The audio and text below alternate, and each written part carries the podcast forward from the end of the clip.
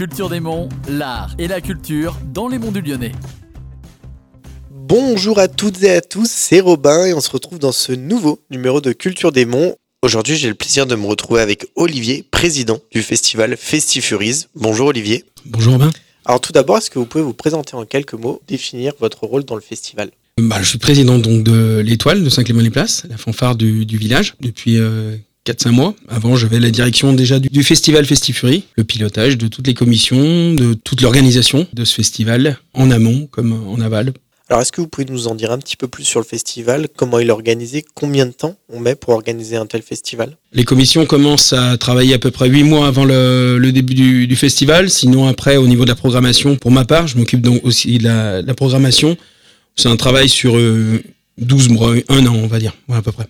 Donc, on travaille par commission des commissions en fonction de, chaque pôle euh, d'importance, enfin, la restauration, la buvette, la communication, euh, la recherche de sponsors, l'accueil aussi euh, des fanfares, les jetons, enfin tout ce qui est billetterie et compagnie. On est sur un festival gratuit, mais on a quand même un, un pôle commission de jetons, voilà.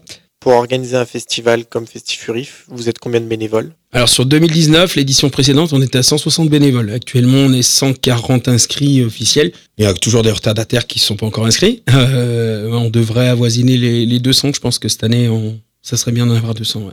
Et donc pour rentrer un peu plus dans le sujet, est-ce que vous pouvez nous annoncer le programme de ce Festifuries Bien sûr, bien sûr. Bah, le programme est sorti déjà depuis quelques temps euh, et on a fini de dévoiler le, nom des fanfares du samedi quasiment. Euh, le vendredi, donc on a un concert sonorisé sur la place, sur un seul lieu, un gros concert avec euh, lalire.com en première partie, Mellotronic Brass Band, un groupe de Saint-Etienne, et Brass Against, les New-Yorkais, qui font actuellement les premières parties de Tool sur leur tournée européenne. Donc euh, ça, ça va être un vendredi euh, assez court, parce que ça va commencer à 20h jusqu'à jusqu'à 2h du matin. Et puis le samedi, on commencera à partir de 14h30 avec 12 fanfares qui vont se succéder, jusqu'à 18h30 pour faire une présentation des fanfares deux trois morceaux par fanfare et ensuite à 18h30 environ 18h30 19h30 on retrouvera l'ensemble des 12 fanfares sur 5 4 euh, à 5 scènes dans le village donc vraiment éparpillé euh, sur une zone géographique euh, assez éparpillée ouais, ouais. Dernière petite question en, 2015 vous aviez plus de 3000 personnes mhm. qui étaient venues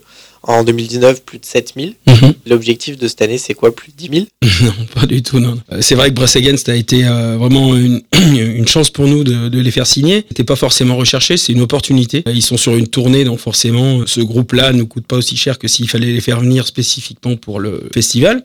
On peut espérer bien sûr plus de monde.